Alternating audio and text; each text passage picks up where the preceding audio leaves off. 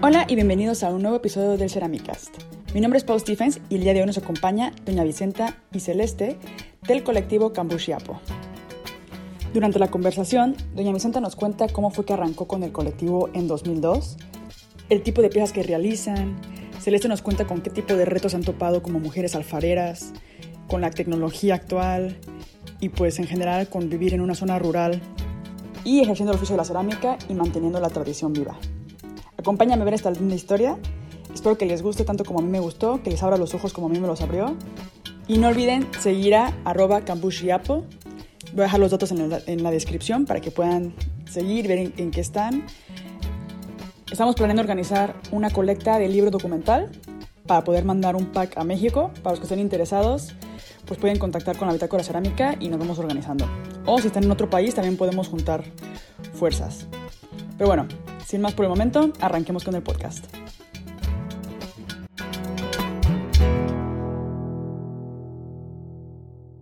Chicas, saluden, Alemania. Hola, bien, bien. Elena, Isidora, Romina, Zuli, a full en el taller. ¿Sí le ves? Sí. Este es el taller, el depósito. Oye, sí. Están todas las piezas recién quemadas y el horno está full y mientras se está trabajando a full. Ah, súper bien, ¿no? Está bonito el lugar, como muy amplio, muy ventilado, Sí, muy iluminado. tinglado fue gracias a España. Una diputación de Málaga nos dio los fondos, un proyecto cultural en el 2002 y nos construyeron este taller escuela que es el tinglado donde se depositan las piezas cuando se guardan. Ah, ok. Wow, súper bien. No, está muy bonito el espacio. Sí dan ganas de trabajar ahí. Sí, no esto, pero cuando quieras, bienvenida. Muchas gracias. Sí, pues ahí cuando se me va a ir para, para Paraguay. Cuando se abra la frontera. Sí, tengo muchas ganas de ir para Latinoamérica, porque bueno, yo soy de México, pero no he tenido la oportunidad de, de bajar. Pero tengo muchas ganas de, pues hay un movimiento muy fuerte, ¿no? De, de cerámica en, en Paraguay, en Argentina, en Chile. Sí, hay, hay muchísimas. Sí, está, está, está brotando muy fuerte, por suerte. Sí, bueno, podemos ir empezando como por la entrevista, poco a poco, y luego vamos a ir viendo qué, qué temas van saliendo. Muchas gracias por estar aquí con, conmigo este viernes por la tarde. sé que andan ocupadas con producción. Eh, Celeste, Doña Vicenta, eh, vamos a, a- la verdad es que estoy bien contenta porque se dieron un tiempo para poder platicar conmigo. Es el- la primera vez también que tenemos como a dos invitadas al mismo tiempo en el, en el podcast, así que es histórico este momento. Y también son las primeras entrevistas que tenemos de Paraguay. Entonces, estoy contenta también de eso. Y nada, quería empezar eh, preguntando, bueno, porque eh, ustedes son de un colectivo que se llama Cambuchi Apo, y quería preguntarles qué significa Cambuchi, porque vi que es como cacharro, es como... Y sí, eh, sería cántaro. Cambuchí es un cántaro. ok, Cambuchí es un cántaro que nosotros acá usamos para poner agua, pa- agua para beber. Siempre usaba, antes hacía nuestra abuela, que usaba, se usaba mucho en la casa, y entonces por eso nosotros eh, le llamamos en guaraní cambuchí. guaraní, Cambuchí apo. Hay varios estilos para contener líquido, agua sobre todo. Mantenerlo fresquito. Distintos estilos y colores, tres colores. Este sería el color terracota de engobe rojo. Ah, ok. Ustedes manejan tres colores de barro. De- no de barro, el barro siempre el mismo, pero los matizados son distintos porque tenemos un engobe colorado, que sería este, Ok. natural.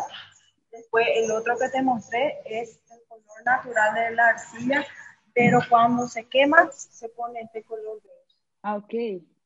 Como blanquito. Y el tercer color sería el ahumado, Ok. que logramos una vez quemada la pieza 8 a 9 horas a leña con hojas de mango.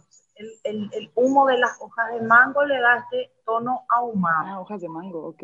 Entonces, estos son los tres tonos que manejamos en los cambuchí o en las piezas que se hacen acá en el colectivo de mujeres alfareras. Ok. Entonces, la manera en que sale la pieza normalmente es como un color crema y luego tienen otro acabado que es el, el engobe rojizo y luego otro acabado que es el ahumado con la hoja de mango. Unos tres. Así son los tres naturales. Ok. Ujú. Ah, genial. Todos son los colores naturales. Y apo Cambushi es la pieza, el cántaro. Y apo significa hacer, hacer o trabajar. Ok, Entonces, trabajar o hacer el cántaro es Cambushi apo. ok. Y es en el idioma de eh, guar- guaraní. En guaraní. Ok, que es como el, el- como que el dialecto que se, ya, que se habla ahí en... Es la lengua oficial. Aparte del castellano, es la otra lengua oficial es el guaraní. Ok, ¿se habla en todo Paraguay o solo en Caguazú? No, no, se habla en todo Paraguay, pero eh, es una de las lenguas que tiene más hablantes. Ok. Pero hay otras lenguas indígenas, 20, 19 realmente las que están vivas, pero de la mayor población hablante es guaraní, Ah, ok. guaraní paraguay. Y esa es la lengua de todos los días que se usa acá entre la alfarera y la familia, es la lengua número uno. Con la gente afuera, que así como hablamos contigo ahora, lo que se habla más castellano. Sí, sí, pero qué bueno que se ha mantenido, ¿no? Como que, bueno, en México también eh, hay varias lenguas indígenas en diferentes zonas, pero en unas zonas, en las comunidades este, indígenas donde se habla un poco más el náhuatl, el zapoteco, o sea, hay, hay varios también ahí. Y me, me, me hace muy bonito como que todavía se hable, ¿no? O sea, que no se vaya, porque México se ha ido perdiendo este, con el tiempo y creo que también es muy bonito. En México conocimos, hicimos intercambio con una comunidad alfarera tradicional nahua, mujeres alfareras de Cuentepec, Morelos, Ok, en el 2018. Y ellas también hablaban todavía su lengua sí. y hacían también su cerámica. ¿Y cómo surgió Cambuchiapo? O sea, ¿por qué? ¿Cuándo? cu- cu- ¿Cómo fue que dijeron como... Bueno, tengo entendido que doña Vicenta fue la que empezó con el colectivo. ¿Qué, qué necesidades o qué, qué vio usted que fue como...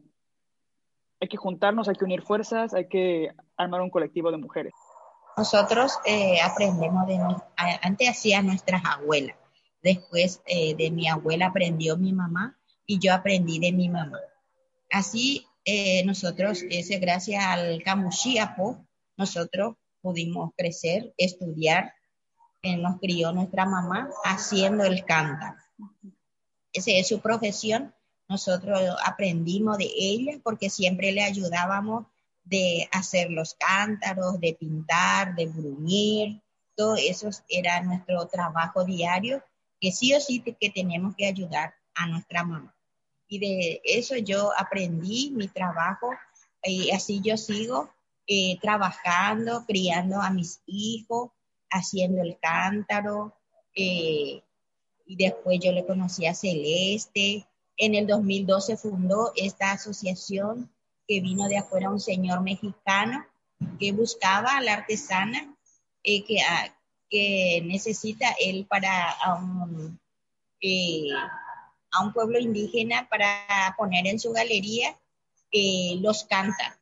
Entonces él vino a, encontrarme porque yo hago los cántaros y ahí vino él me, conoció y él me dijo que eh, podíamos ayudar y hizo un proyecto en la Diputación de Málaga, España, que gracias a Dios salió este proyecto y ahí se fundó el- la Asociación de Mujeres Alfareras, nativa de Caguazú, Itá, Paraguay.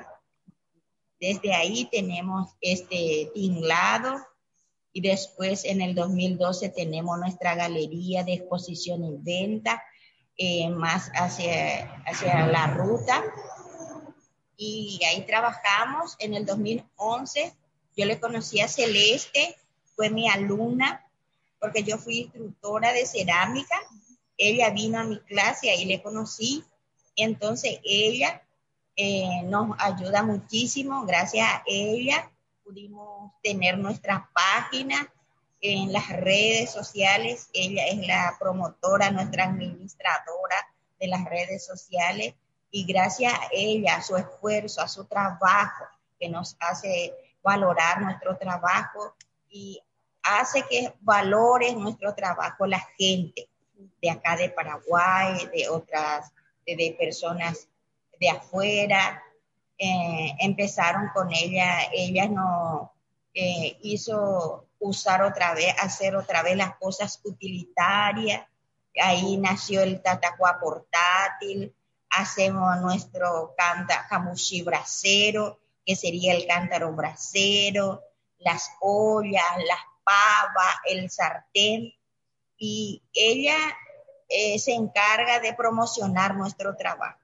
Y gracias a ella, ahora que en el 2021 vendemos súper bien, estamos súper bien ahora en la venta, la gente ya valora más nuestro trabajo y estamos acá. Entonces, el colectivo arrancó. Empecé como alumna, empecé como su alumna y terminé siendo también gestora. Sí, la, la que lleva aquí las gestiones de. Y es que eso, uno puede hacerlo todo, ¿no? o sea, como que ahí está bueno que se Siento que es padre tener. Pero lo bueno es que somos muchas, entonces nos repartimos, o sea, eh, sí, a la cabeza empezamos doña Vicenta y yo, ¿verdad? pero después cuando empezó a dar visibilidad y resultado toda esa gestión cultural, ya las jóvenes empezaron también a ver que sí hay resultado, que sí hay otra vez valor a las piezas y al trabajo que ellas hacen.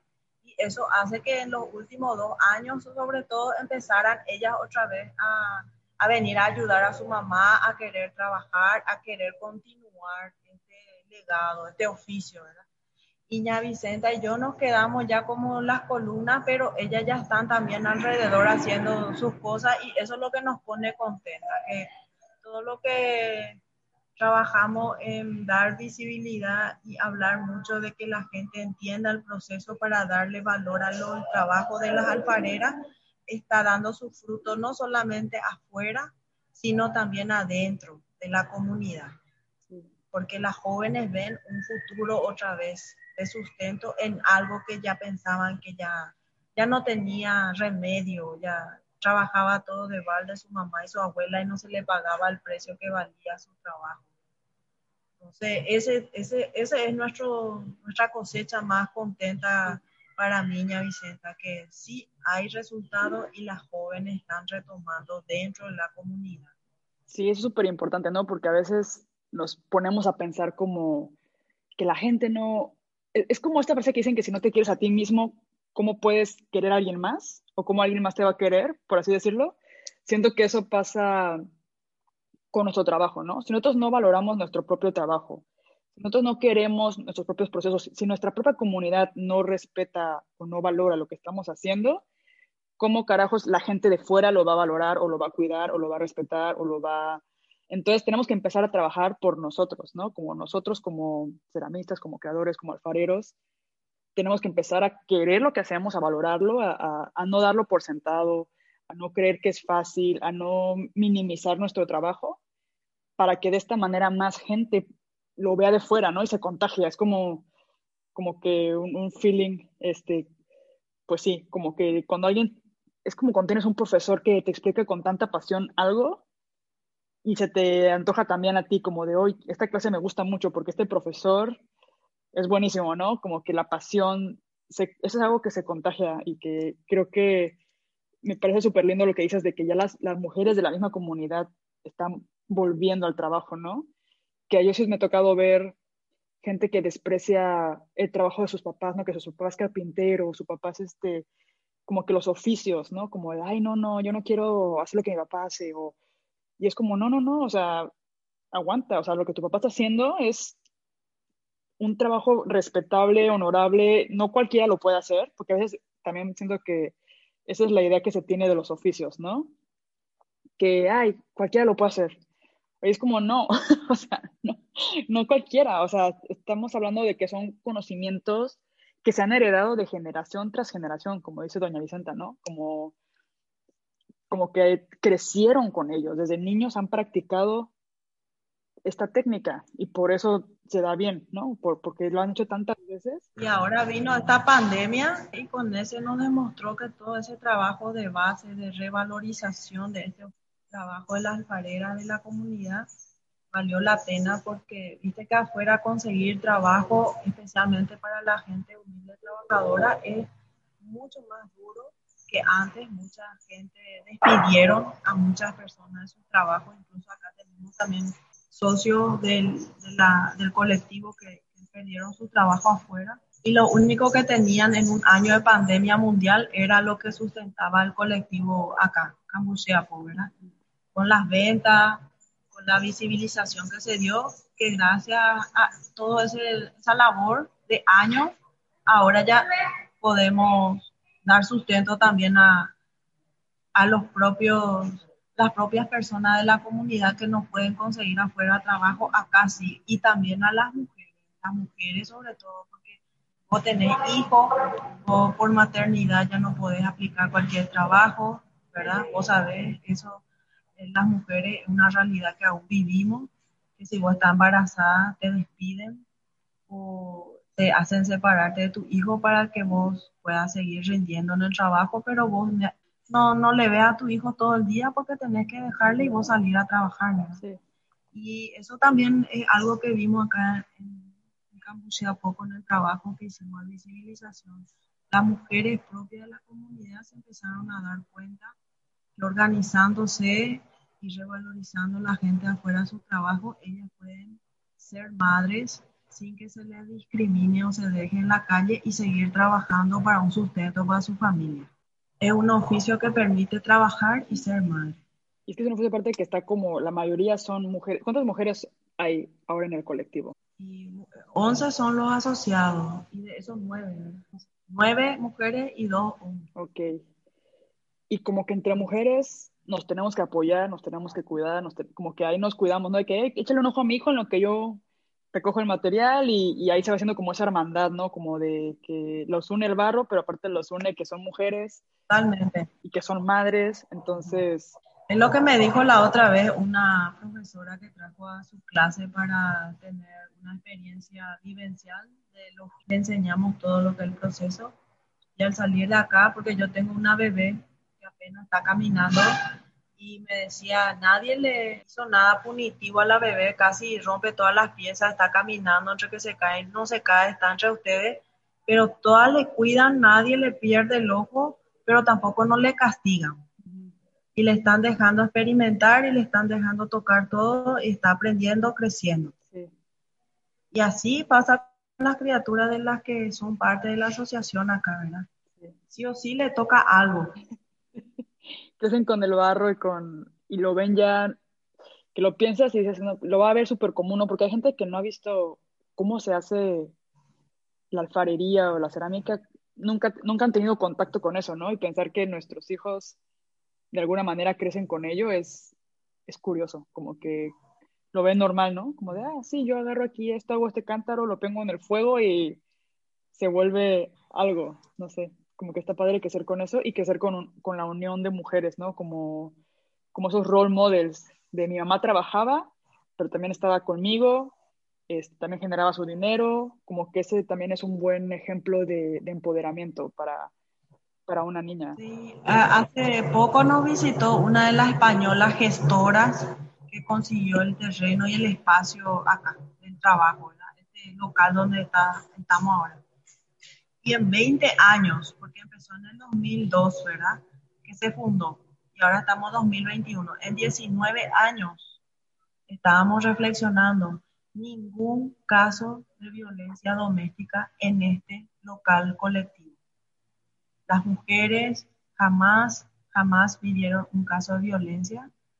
Eh, pueden trabajar tranquilas, pueden criar y educar a sus hijos en su tradición, en su, en su oficio tranquilas en un Paraguay rural. Incluso en la ciudad ahora ya no es tan, tan seguro para el cuerpo de las mujeres, ¿verdad? Pero en, la ruralidad del Paraguay, tanto para las mujeres paraguayas campesinas, eh, hay muchísimas violencias todavía.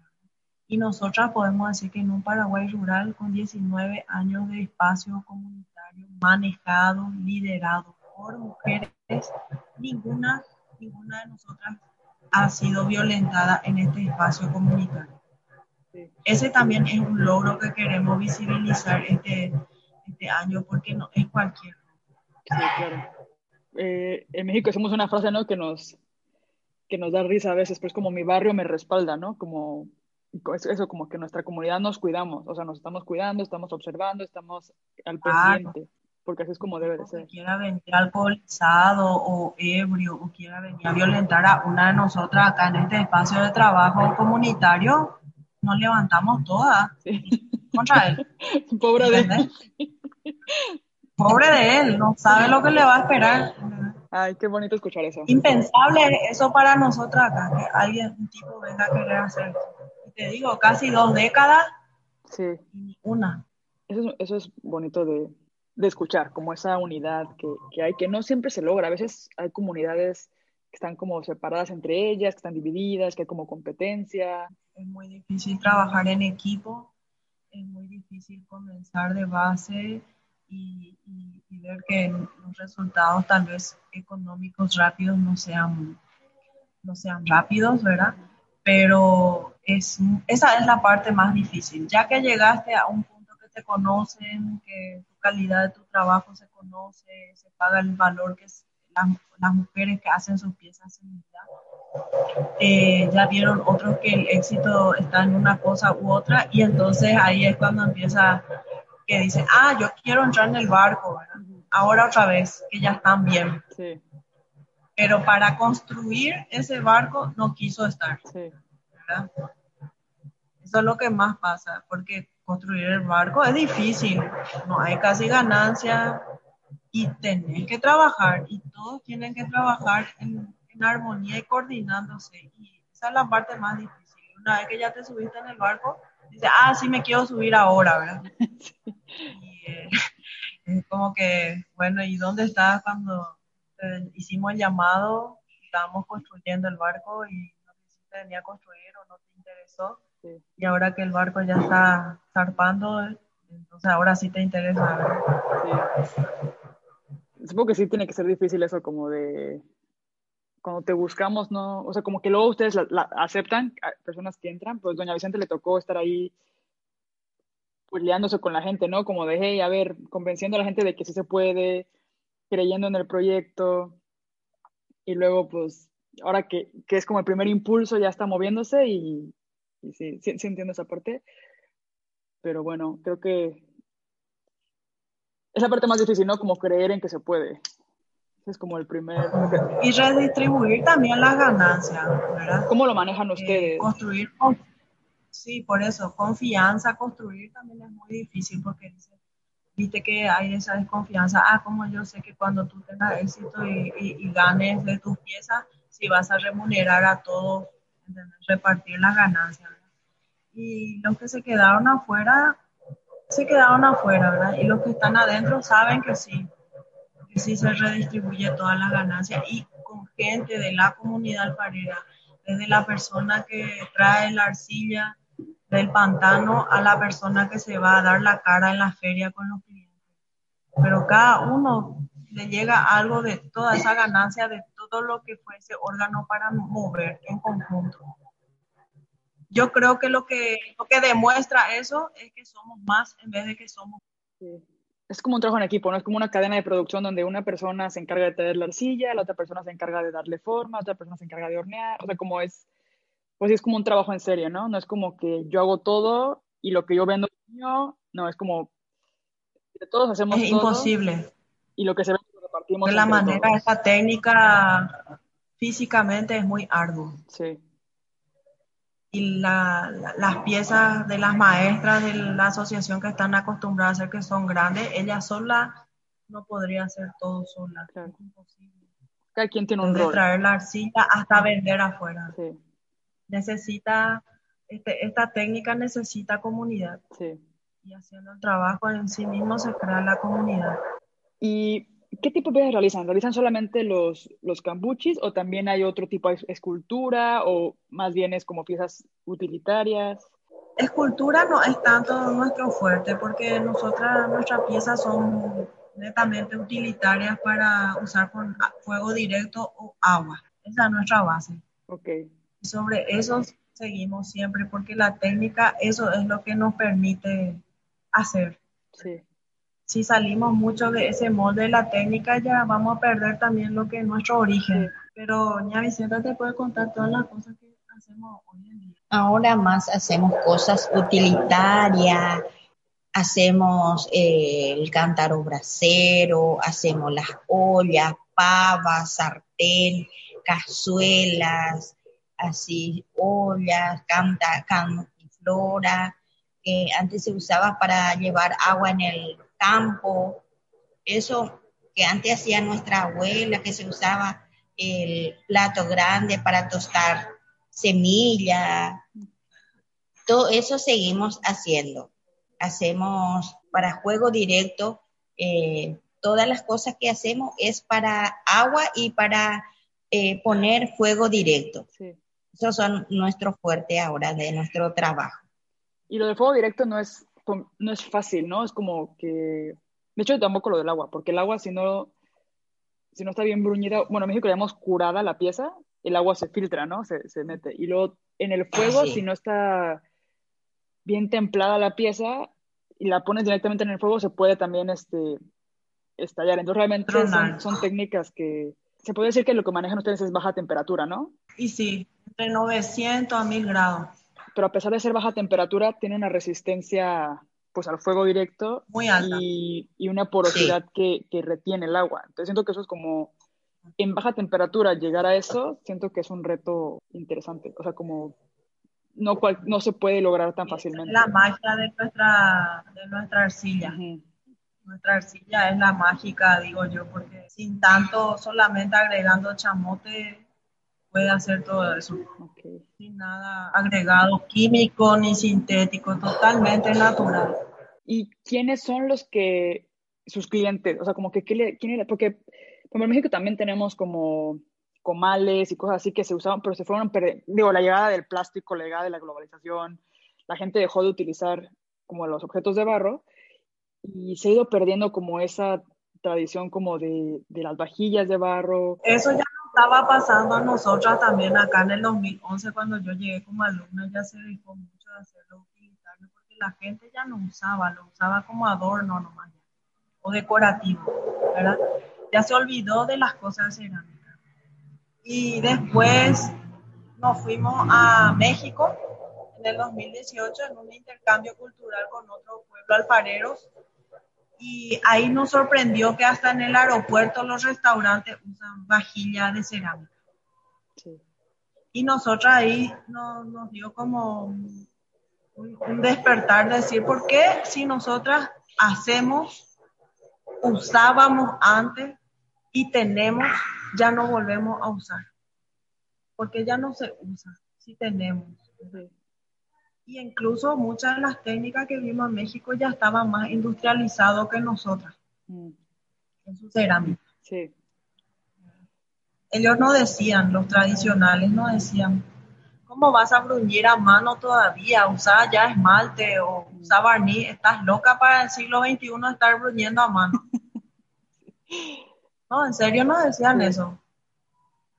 Sí, porque ellos, su abuela y eso, o su bisabuela, eso hacían así, pero ya no hacen como nosotros. Ya no. Y eso también lo vimos en Casiras, la comunidad alfarera Casiras de Bolivia. Eh, ya no están haciendo los hijos y los nietos como hacían sus abuelas, sino ya industrializaron también porque no sale para ellos hacer proceso tan artesanal de la cerámica, el valor todo el trabajo que implica ese proceso. Hacerlo. Entonces tuvimos que salir para también nosotras despertarnos y darnos cuenta que si no nos ponemos las pilas, vamos a terminar industrializando esto y vamos a estar perdiendo el legado, ¿verdad? Sí. De las abuelas, bisabuelas, tatarabuelas, doña Vicenta y más antes que ella. Sí. Seguimos en eso. Estamos, estamos en eso siempre para muchos ya somos pesadas de que no salimos de esa línea, ¿verdad? Pero si no nos aferramos, también no vamos a poder ser lo suficientemente fuertes para aguantar todo lo que implica aguantar en estos tiempos este tipo de... Sí, pero siento que eso es lo, el agente diferenciador, ¿no? Como la técnica, lo ancestral, todo eso. Y si empezamos a caer como en este... Estamos viviendo un ritmo actualmente, esa fue como una de las reflexiones que, Justo ahora estoy armando un proyecto que todavía es medio secreto, pero en ese proyecto estábamos reflexionando sobre cómo ahora la globalización, la conexión, ¿no? Como el que tienes que estar al día, el que tienes que estar en Instagram, el que si quieres hacerlo en este negocio, si quieres ser, emprender en el oficio de la cerámica, o te mueves en las redes, o vendes online, o todos, tienes que como que actualizarte, ¿no? Y luego hablamos de los artesanos, como de cómo los artesanos se podrían actualizar. Y es como, es que los artesanos no tienen que actualizarse. O sea, ellos no tienen, yo, o sea, fue lo que empezamos como a dialogar, como el, el por qué tienen que cambiar una manera de hacer las cosas de, de la inmediatez, ¿no? De lo rápido, de lo, de lo fácil, de lo... Como que al final eso no es lo que queremos y tampoco, no porque todo el mundo se esté moviendo de esa manera significa que es la manera correcta, ¿no? Entonces creo que aquí como la lección es como, ¿cómo podemos hacer que la gente que está en este, en este círculo de Instagram, de las redes, del Internet, de la globalización, de todo eso, cómo podemos hacer que esta gente se ralentice, respire y vuelva a los orígenes, ¿no? Vuelva a reconectar con, con la tierra, con... Mi mamá tiene una olla enorme de, de barro, porque ella hace una, la pierna navideña, la hace en esa olla y, ah, Dios mío, es deliciosa. y es que el barro ya tiene, o sea, le da un sabor diferente, ¿no? El agua también se usaba mucho, en México tenemos un tipo de, de, de cántaro, no sé si también lo tendrán en Paraguay, pero bueno, yo tengo recuerdos como de que según yo es algo típico mexicano, que es un cántaro de, barro y tiene un vasito arriba. O sea, el vasito es como una tapa, entonces de la misma tapa sacas, te sirves ahí como el este y sabe como a tierrita así, pero fresquecita. Y yo me acuerdo que de chiquita no tomaba mucha agua natural, no me gustaba, como que era el agua de sabor, la jamaica o no sé qué, pero esa agua del, del, del cántaro de barro me gustaba cómo sabía, como que este saborcito así como de tierrita. Y siento que tenemos que, que volver a eso, que es bonito, que es más cálido, que es más hecho con manos, o sea, como que tenemos que transmitir ese mensaje a la gente, ¿no? Como de, sí, o sea, está padre lo que encontraste en IKEA, que ahora van a poner IKEA, no sé si han escuchado de IKEA, pero bueno, van a poner IKEA en, en, en México, que es como una empresa gigante que vende muebles, este, producción masiva, que tiene sus ventajas porque es diseño accesible, bla, bla, bla, y todo eso, pero por otro lado es como de qué va a pasar con nuestros artesanos, ¿no? Con la gente que hace muebles, eh, los carpinteros, todo eso. Sí me preocupa que todavía nos vayamos más allá hacia la globalización, hacia lo rápido, hacia... Vas a una casa y todos tienen los mismos muebles, porque aquí en Europa está IKEA y vas a una casa y yo tengo mi misma mesa, la tiene el, mi vecino, o sea, mi amiga y mi otro amigo, y es como, se pierde el sentido de, de lo, de, del objeto, como el, el valor. No sé, siento que, que ahorita ya estamos llegando a un punto en el que tenemos que empezar a frenar y mirar para atrás como que estamos dejando y mirar a, los, a, las raíces. Siento que eso es como bien importante. Sí es importante también actualizarse y eso también fue lo que me gustó mucho como de su proyecto, que han logrado como ese balance entre la tradición, la artesanía, pero también están en las redes, también están conectadas. Entonces, porque también pues es donde es, es la mejor manera de llegar a la gente, ¿no? De dar a conocer tu trabajo a la gente, pero balancearlo. Supimos lo que nos dicen, que supimos adaptarnos e innovar, pero manteniendo nuestra esencia identitaria. Sí. Nuestro... Y es un reto ahora. Y no es fácil, no es fácil porque los dos mundos es así, uno acá y otro acá, y estamos ahí, sí. ¿verdad? Están baleándonos a veces porque no es fácil, hay mucho aprendizaje y tropezones en el camino, pero acá estamos, Sí.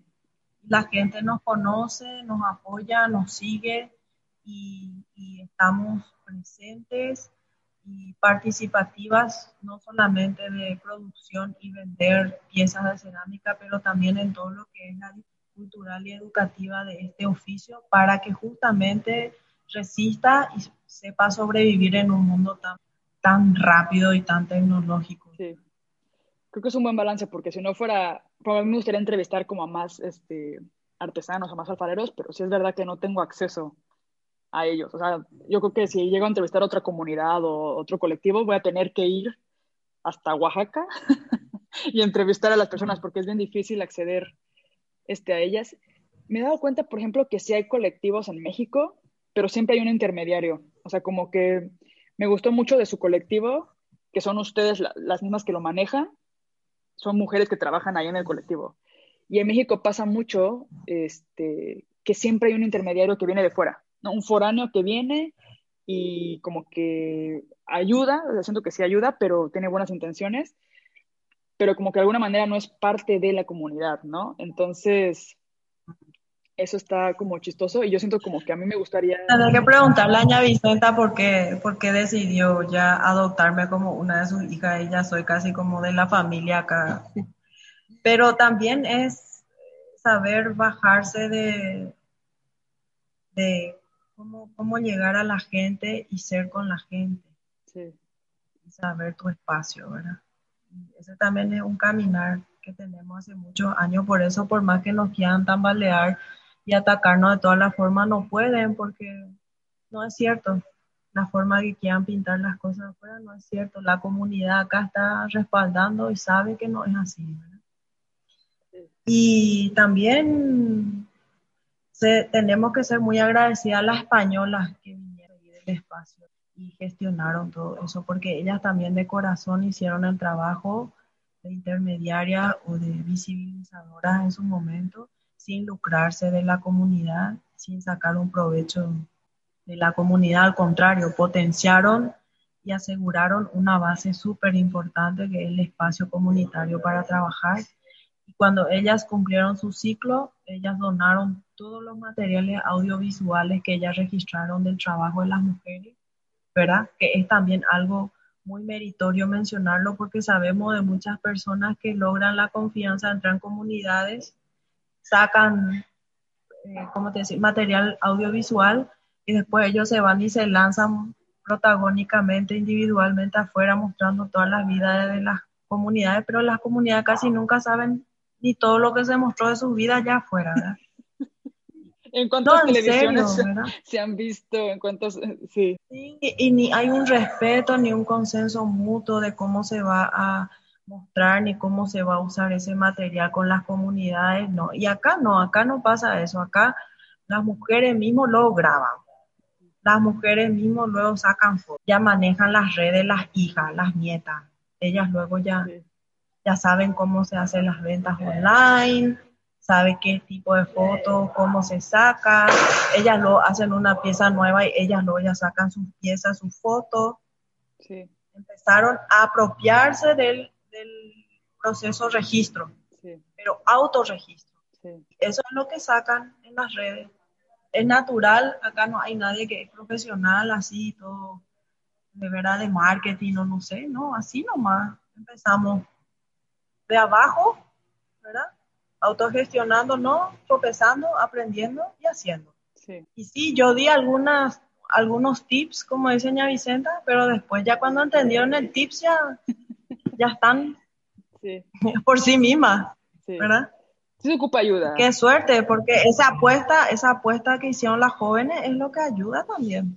Y da fuerza que las mamás y las tías y las abuelas sigan. Trabajan ya con más ganas.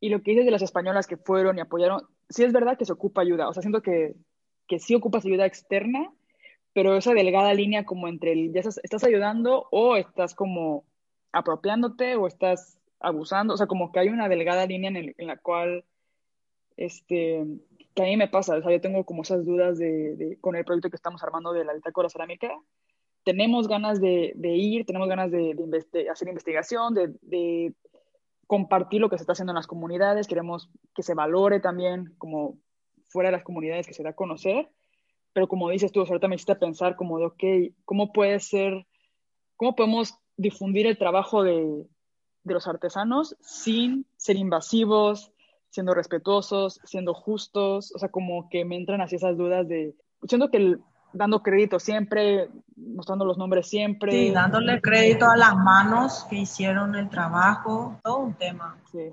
Eh, no, ha pasado casos de gente que ha venido a pedirnos permiso, vinieron a filmarnos y después usan para su marketing, pero usan para otras cosas ya de ellos, de sus lucros, y usando nuestro, nuestro material de confianza que les dimos a apertura a nuestro espacio de trabajo no registran todavía sus privilegios ni, ni, sus cosas, ¿verdad? Para cuando le decís, eso no es correcto, no es ético, se enojan muchísimo, se ofenden y no entienden el punto, ¿verdad?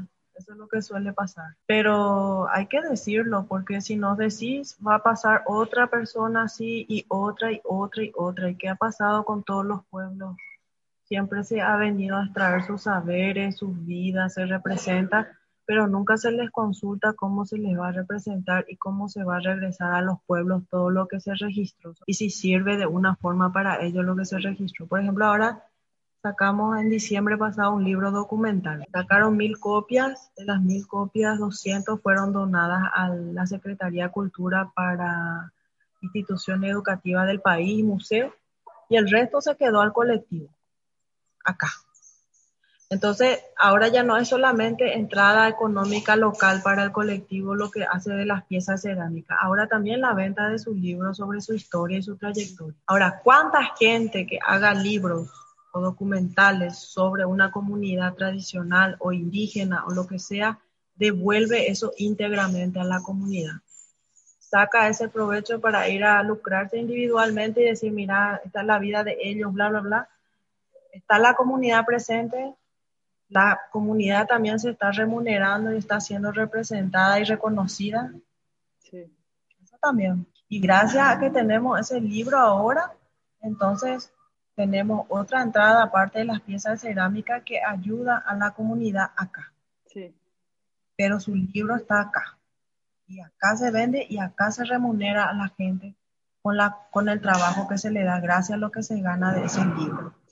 Algo que pasa en México últimamente es este, por ejemplo, está muy de moda los diseñadores que van y colaboran con, colaboran entre comillas con, con comunidades alfareras, venden las piezas y es como de, sí ponen que es como hecho por una comunidad alfarera, bla, bla, bla, pero por ejemplo no se pone el nombre del artesano, no se, como que... Exactamente. Como que crédito... Eso es lo que más pasa. Y es como...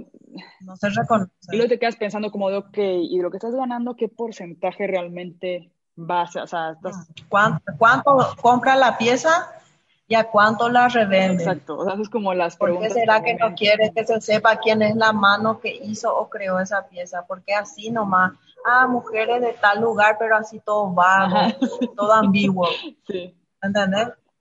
Y le decís y uff explotan, ¿verdad? No, y lo venden así súper bonito, las fotos súper bonitas. ¿Qué haces si sos persona humilde y trabajadora y dependes también del recurso de esa persona para que te compre y necesitas sustentar a tu familia? Te aguantas y te callas. Sí, y probablemente las, las personas, eh, los alfareros lo vean como, como una bendición. La mayoría de las veces eso es lo que ha pasado históricamente. Sí pero entonces nunca se visibiliza al trabajo de la creadora, de la artesana, ¿verdad? Sí, no, si no sale la marca nomás o la persona que vino a comprar y revender. Yo creo que tenemos que empezar a hacer nosotros como, siento que es como, como cosas que, la, que, ellos a lo mejor ven normales, ¿no? Como que el alfarero, el artesano está, está, acostumbrado a que vienen clientes externos, se les compran y para ellos quizás en, en, su momento, en ese momento para ellos es como una bendición o, es genial que venga un cliente, eh, no sé, canadiense y les compre X cantidad de piezas y es como un orgullo y todo y se la lleva y luego no se dan cuenta ellos que el cliente canadiense está vendiendo eso 10 veces más caro que lo que, o sea, y, que no le está dando crédito y que no, pero pues los artesanos no saben que, o sea, ellos ya como que se conforman como con eso, lo ven como esa situación y es como creen que tiene que ser así y se tienen que callar y tienen que hasta agradecer porque le vino a comprar un poco precio mejor que el resto.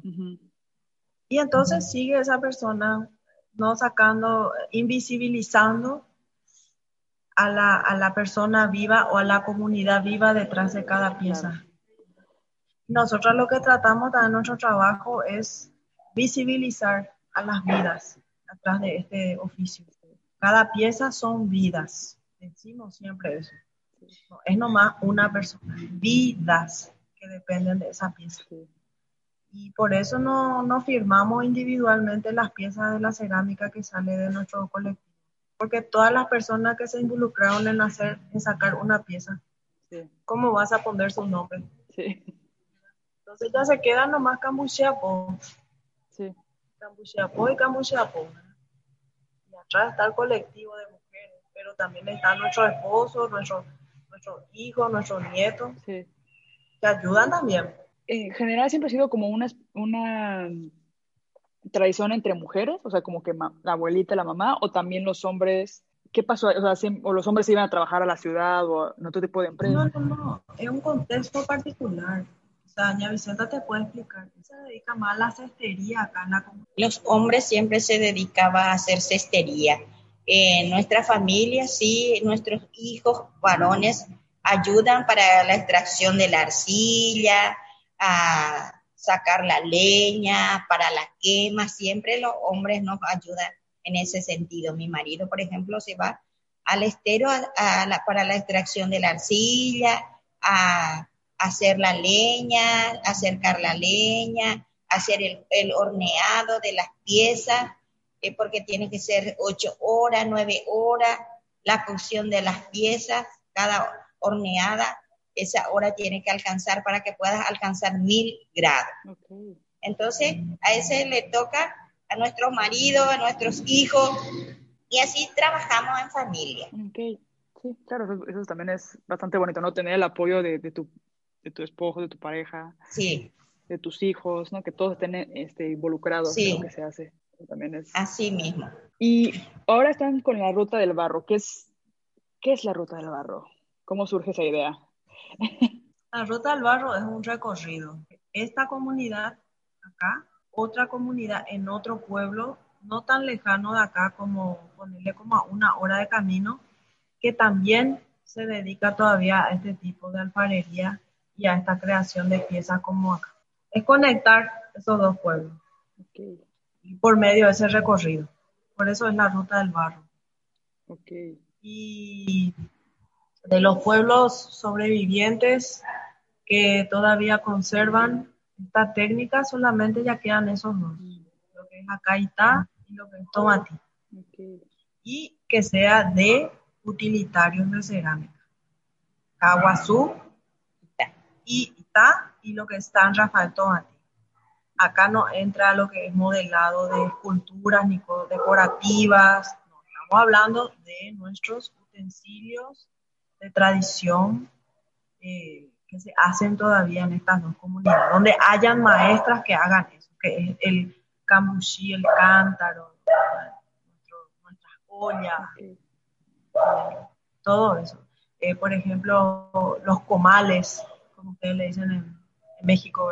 Y estas dos comunidades nomás ya tienen las, eh, las comunidades sobrevivientes que hacen esa, esa vajilla autóctona, maestras y aprendices. Y en la ruta van mostrando como todos los pasos, ¿no? Como... Sí, ambos lados.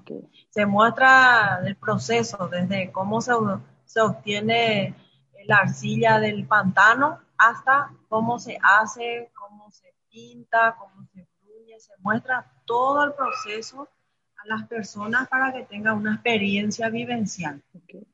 Y aparte también se les hace comer, se les prepara la comida y se les sirve en los utensilios que se hace acá, para que sientan el sabor de las comidas como es cuando se sirve en vajilla de cerámica. Bueno, esa es la ruta del mar. Ah, qué rico. o sea, aparte como que conocen la técnica y terminan como comiendo ya como en lo que vieron cómo se hizo. Claro. Entonces. Claro, ¿para qué hacemos utensilios si no vamos a usar para lo que se hace? Sí. Y parecerá mentira, pero sí influye mucho eh, en el sabor. O sea, sí, en México tenemos también, por ejemplo, el molcajete famoso, y las salsas de molcajete saben muy diferentes a las salsas de licuadora. Entonces, como que... Totalmente. Y entre más usada la salsa... Tiene su sabor, tiene su piedra. Sí. No le puedes sacar su piedra porque ese tiene que ser la piedra. Ajá. Hasta hay un celo familiar de la herencia, quién se queda con el molcajete, la mamá o la abuela. Mi mamá tiene un molcajete gigante. La tradición. ¿eh? Este, que está enorme. Y luego te digo, Pau, llévatelo a Alemania. Y mi marido, así, o sea, mi marido es alemán, mi marido con cara de, pero ¿cómo vas a cargar con esa piedra? Así que, eso no, no lo van a detener así. bueno, aparte que pesa más que nuestra ropa y no, no, vamos a tener que pagar equipaje extra, pero era una cosa gigante. Mi mamá, llévatelo. Y yo, yo mamá, pero acá ni, ni hay chiles casi, ni hay, no puedes ni hacer mi salsa. Digo, cuídamela para cuando regrese a México, ahí ya tengo mi molcajete gigante. Pero la cara de mi marido fue como de, ¿pero qué es eso? Pero bueno. Pero acá también ha pasado que, por ejemplo, uno hereda el, el cambuchí, el cántaro de tu mamá o de tu abuela. O la olla. Las ollas. O los utensilios. Antes sí. Y, casi se perdió, ¿eh? Y ahora lo que se vuelve otra vez a hacer porque trabajamos mucho con cambuchí para que la gente revalore y tenga el interés de usar y use. Y gracias a que vino la pandemia también mucha gente se quedó más en casa y hace slow food, hace comida lenta cocinan olla de barro a fuego directo. Frijolitos. Wow, esto es otra cosa, otro nivel, porque es lo que no hacíamos más esto, ¿verdad? Y así empezó. Sí. No, van a ver, van a ver, este, vamos a volver a poner de moda el, el cocinar con, con, con vajilla, con, con, ah, con olla de barro, con todo eso, comer en la vajilla de barro. Se va a volver a poner de moda, van a ver, vamos a lograrlo para que la gente va a, va a volver a las raíces poco a poco. Contra el plástico y el, metal. Y que si lo piensas es horrible, o sea, el, el plástico eh, tan frío, tan, no sé. Pero sí, ese es el- plan. Ya estoy pensando que cuando regrese a México sí voy a comprar mi vajilla acá este, en alguna comunidad. Tengo que decidir cuál porque hay tantas diferentes que digo, oh, no. Así- o para Sí. Navidad una, así, de Oaxaca y para... Pero Nosotras nos quedamos maravilladas realmente, aunque sean otras técnicas o otros estilos ya de cosas, nos quedamos maravilladas de toda la diversidad de vajilla utilitaria de cerámica mexicana y que la gente use y que se use en restaurantes, en aeropuertos. sí, Nos quedamos así, ¿qué, qué, qué pasa con Paraguay? que que no hacemos esto? ¿Por qué no queremos usar nuestra, nuestra cerámica? ¿verdad? sí. Y allá el valor que se le da, ¿verdad? digo, en México sí, eh, siento que sí hay lugar que se está valorando y que sí está volviendo un poco a eso y todo, pero por otro lado es- está este tema como de la identidad, ¿no? Entonces, por ejemplo, en los aeropuertos seguramente es como para el extranjero, que se ve más este, fancy como la bandera mexicana, el sombrero y, y la, el plato de barro, ¿no? Que al final es un poco por, por imagen, como por como que no realmente, no, no, no siento que quizás lo estén valorando realmente como lo que representa tener una vajilla de barro este, en, en, en- como vajilla. Pero creo que por lo menos es algo, ¿no? O sea, como que por lo menos por ahí se empieza. Es algo. Ajá, y, y siento, pero siento que sí. Por ahí se empieza el uso y suerte que ya estamos así como nosotros acá organizadas, ustedes, plataformas como ustedes u otros colectivos con quienes hemos hecho redes, que se está justamente visibilizando, conversando, intercambiando mucho de comunidad alfarera a otra para ver qué tenemos de similitudes, qué tenemos de diferencia. Y qué suerte, porque acompaña ese uso que vos decís superficial por imagen, pero acompaña todo este desarrollo de redes Sí, de distintos puntos. Acompaña y le da cuerpo y forma a eso que tal vez afuera es superficial. sí, Y entonces ya no queda tan superficial. sí, hay que ir. y hay que, bueno, como dicen, aquí también aprobar, aprovechar las redes por la conexión que tenemos, ¿no? Para. Me encanta, es algo que sí es verdad que me gusta, pues de hecho se trata la plataforma de eso, de que puedo hablar con ustedes que están en Paraguay, que puedo entrevistar a alguien de Argentina, que puedo, y, y se está armando como una especie de, a mí me, me impresiona ver cómo lo trabajan ustedes ahí en, en Paraguay, ¿no? Y como que conocerlo, gracias a las redes, gracias al internet, puedo acercarme, ¿no? Ver su taller, este, a pesar de que acá ya son las 10 de la noche, allá se ve el sol brillando súper a gusto, se ve que hace calorcito, entonces no sé, como que hay que aprovechar esta Bueno, estamos en pleno verano. Hay que aprovechar la, la interconexión que tenemos para bien y para que se valore todo. Y hace frío, ¿verdad? Ahora. Sí, acá hace una semana cayó una nevada que hace años que no caía. Yo creo que el calentamiento global está pesado. ¿En qué ciudad están? Yo estoy en Bielefeld, se llama. No es muy, no es muy conocida. acá en Alemania. ¿Cerca de qué queda? De Hannover, Han- Hannover, Hannover, ya. No sé ni pronunciarlo.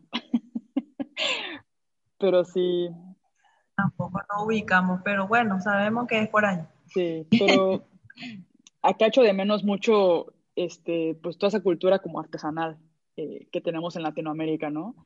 Eh, acá no hay alfareros como tal, no hay tradiciones. Ha- había fábricas antes como de porcelana o así, alemanas que al parecer eran como muy co- conocidas, que se han ido perdiendo.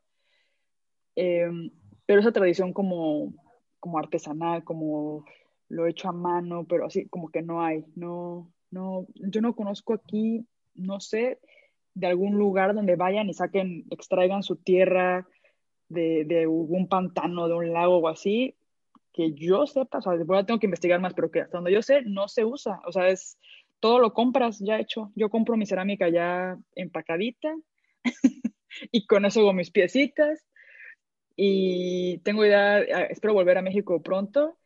Y sí me da miedo como pensar en, ok, en México ya voy a tener que empezar a hacer mi propia pasta, o sea, hacer mi propia, mi pella y todo.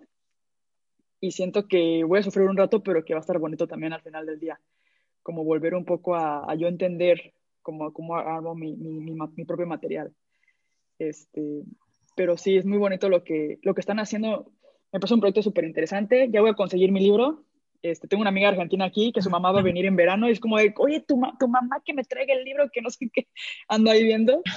No le pido un cántaro porque me la raya, o sea, porque pues cómo lo traen en el avión, pero si no, también me... ahora justamente ya, ya hay medios también para eso. Sí, para... Ya tenemos también. Sí, no hacemos así a grande escala ni nada, no se puede, pero una pieza o algo así. Se podría, sí, ando yo pensando, de hecho pensé como a ver si pudiéramos, no sé, luego hablamos, pero quizás buscar una manera de, si alguien de Argentina va a México y está escuchando este podcast, o de Paraguay, eh, que nos, nos, haga el paro y nos lleve unos cuantos también para tener en México eh, de los libros documentales, para que gente pueda conseguirlos también allá. Eh. Ahora vamos, para la gente de México que va, está viendo este podcast, quería anunciar que vamos a estar en, en el Congreso de, virtual de cerámica de Inside Pottery. Ah. Ahora en marzo. Muy bien. ¿Cuándo es? Justamente vamos a, ese, esa ponencia va a ser eh, netamente demostrar paso a paso cómo es el proceso de... Ok, genial. Entonces aceptaron nuestro, nuestra propuesta y justamente anoche nos, nos, confirmaron que vamos a estar parte de ese congreso virtual que se hace en México. Sí. Desde México en la plataforma. Sí. Entonces ya estamos haciendo saber acá en Bitácora Cerámica cuando escuchen este podcast eh, si quieren saber más sobre el proceso de cerámica paso a paso, cómo hacemos, vamos a estar en, el Congreso. Lo vamos a compartir también en, en, las redes cuando salgan los flyers. Vamos a empezar a... Nosotros también eh, este, estuvimos, bueno, en los primeros dos que hubo, estuvimos también dándole difusión para que más gente lo pudiera ver. Y también vamos a organizar un taller acá con la bitácora cerámica, pero eso es un poco, la dinámica es un poco diferente al de Inside Pottery, pero va a estar también padre. Entonces, no, muchas cosas que se van a armar. También para lo del Día de la Mujer hay que... Queremos volver a ir a México. Nosotras nos quedamos maravilladas con México de querer conocer más porque conocimos nomás creo que la punta del iceberg. Sí. Y nos llamó, o sea, nos tocó ir lo que es Valles Centrales, cerámica de Valles Centrales. Pero nos quedamos con muchas ganas de conocer la cerámica oaxaqueña que también trabajan mucho cerámica negra. Sí. La, sobre todo la mije, Mixteca. Sí. Nos gustaría mucho a tener ese intercambio como tuvimos con los pueblos nahua ahí en el centro. Sí, habrá que, habrá que organizar algo. Ahorita la pandemia es como que ah, pensar así como que en proyectos así es poco complicado, pero yo creo que sí va a ser posible que, que regresen a México. Y, y que hagan ese Incluso en Chiapas, también supimos que en comunidades subsiles creo que Seital también había todavía cerámica que hacían así también artesanal, pero ya no pudimos tanto indagar, pero sí supimos por lo menos en Oaxaca. En Oaxaca incluso las arcillas, la pasta se parecía mucho a la pasta que nosotros usamos acá. Sí. Y también que hacen unas ollas maravillosas, dijimos, valdría la pena ese esfuerzo nuevamente por porque re realmente uno al abrirse y ir a conocer e intercambiar sí trae mucho aprendizaje, mucha enseñanza. Sí. Eh, es una enseñanza de la buena que te sirve. A nosotros nos sirvió muchísimo salir para mejorar nuestra calidad de acabados. Sí. Eh, nos sirvió muchísimo. O sea, sirvió muchísimo salir. ¿Cuántas mujeres fueron eh, en aquella vez? En México fuimos tres. Okay. Bueno, después nos tocó ir a Uruguay también Perú. Okay. También vimos cosas muy inspiradoras y también que conectaron fuertemente a nuestras raíces estando tan lejos. Porque América es una, sí. en cierta forma. Sí. Por eso nos gusta mucho estar en la plataforma de Bitácora porque justamente eso, ¿no? O sea, una plataforma que abre ventanas justamente a esa conexión tenemos de pueblo a pueblo acá en, nuestro continente americano. Y es la cerámica que hacemos, no solamente acá, hay otros también que apuestan todavía a este tipo de técnica que es de raíz americana. Entonces da gusto irse a otros lugares y ves la conexión, ves las similitudes y te das cuenta que, que no estás aislado y no estás solo. Y a veces es como un intercambio lineal, ¿no? Como, como que es parecido, pero a veces diferente, entonces pueden como que, pues sí, adoptar cosas que el otro está haciendo y, y viceversa, ¿no? Entonces creo que se vuelve como muy enriquecedor para... No, nos damos cuenta que hay cosas que, totalmente, hay cosas que hacemos que, que sí, que sí también conecta con ellos. Totalmente. Ah, mira, como vos estabas contando lo del cántaro o la olla con tu mamá. La misma forma también acá. Ah, sí, con el vasito. Ajá, con el, con el vasito. Ah, así, quiero también otro de esos. Sí. Estoy pensando en toda mi vajilla que quiero. Pues, doña Vicenta, Celeste, muchísimas gracias por dedicarme este tiempo y compartirnos su, su, historia, enseñarnos lo que están trabajando, por transportarme un ratito ahí a la calidez de, de Paraguay. Eh, vamos a seguir colaborando cualquier cosa que ocupen de difusión, de, de si quieren inclusive eh, escribir algo que quieran compartir, alguna escritura. Este, nosotros tenemos un blog en nuestra plataforma y en el, si algún día escriben un... Yo creo que nos podría eh, ayudar con el, la difusión del libro, sobre todo por mientras. Sí. Que es algo concreto, liviano, no rompible, como una pieza de cerámica, y, ya que la gente por medio de ese libro, si no pueden viajar a Paraguay, por lo menos nos van conociendo, ya tienen una parte de nosotras con ustedes. Sí, habrá que ver. que nos ¿Cómo lo podemos hacer llegar eh, más gente? ¿Tienen, ¿Ha empezado a hacer como una versión virtual, como un ebook o algo así? Fotos. Fotos tenemos de, del libro porque nos han pedido cuando hemos mandado al exterior para saber el contenido que cubre y que no. Entonces, eso es lo que tenemos, fotos, pero forma virtual no tenemos todavía. Tenemos que pensar eso. Ok. Si no podemos armar como algún... Eh, bueno, podemos ir organizándonos para ver cómo se debe de poder hacer como un pack, de manera que si alguien está escuchando el podcast y le interesa, que mande un correo y juntamos a varias personas y hacemos un envío. Y como hicieron el colectivo de Cerámica Uruguay, se organizaron y hicieron una colecta. Ahora lo está haciendo Vero de Córdoba para Córdoba y Arte de Cerámica Platense lo está haciendo para Buenos Aires. Okay. Es cuestión nomás quién va a estar dirigiendo la cabeza de, la colecta y se hace, se arma. Sí. Vimos que sí es tanto para México como para Europa. Lo vamos organizando. Sí, sí, perfecto. Eso lo, lo, lo, organizamos. Nosotros vamos a seguir hablando este, después de grabar este podcast para organizarnos para lo del Día de la Mujer y para, para ver lo, de, lo del taller virtual. Y muchísimas gracias. Y si quieren algo que quieran compartir ustedes, que quieran que la gente sepa. Cuando se abran fronteras, ya habíamos empezado, antes que empiece esto en la pandemia, empezamos a abrir la comunidad y el taller, semana de inmersión cultural a gente de afuera, extranjera, para que venga a aprender de la técnica paso a paso, una semana completa, a convivir y compartir con las familias alfareras. Y bueno, una experiencia completa de siete días intensísimas, pero eh, ahora este año no se puede repetir por el tema de cerrarse frontera, pero bienvenidos cuando se abra la frontera, siempre vamos a anunciar en redes cuándo se hace, cuándo se haga, y es una ventana a los que estén interesados escuchando y conociéndonos, que acá estamos, eh, hay esa posibilidad.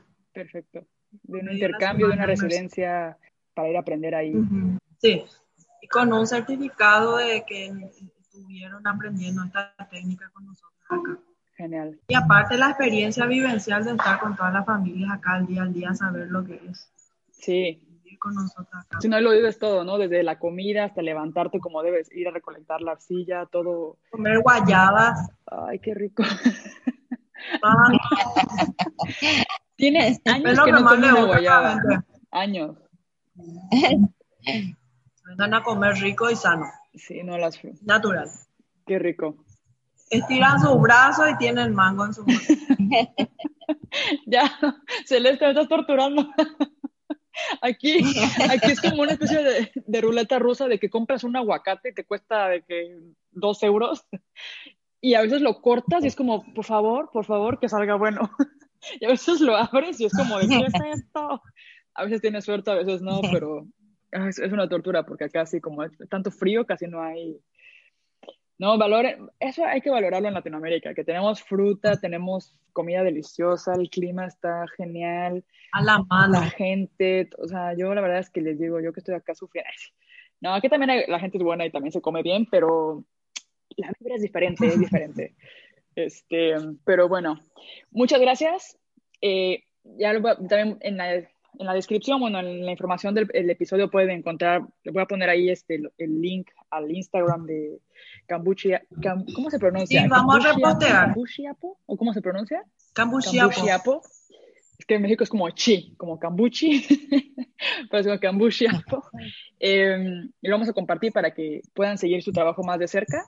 Y ya también si se van a Paraguay o lo que sea, contacten directamente con ustedes para visitarles. Y, y vamos viendo lo del libro también. Entonces, muchísimas gracias por contarnos sobre su proyecto. Gracias. Y porque siento que es como un rayito de esperanza de que se puede, se pueden unir fuerzas, se pueden lograr resultados, se puede lograr valorar nuestro trabajo y hacer que más gente lo valore. Entonces, creo que eso es como el gran ejemplo que ustedes nos dan con su labor. Y pues nada, Muchas gracias. Gracias a vos. Muchísimas gracias, a ustedes por abrirnos las puertas, de darnos esta oportunidad de, de contarle cómo nosotros trabajamos acá en Paraguay, las mujeres, eh, creciendo a nuestro lado nuestros hijos, trabajando. Muchísimas gracias. Un abrazo. Muchas gracias también. Gracias. Abrazos.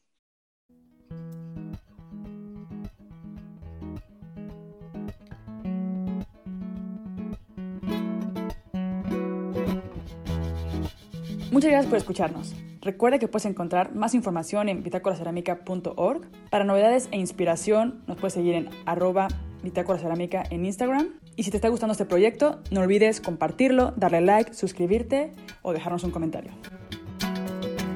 El Cerámicast es editado por Beatriz Urbina, música original compuesta por Lucas Luna y Hernán Vargas, hecha con instrumentos de cerámica, y es creado para ti por la Bitácora Cerámica y por mí, Pau Stephens.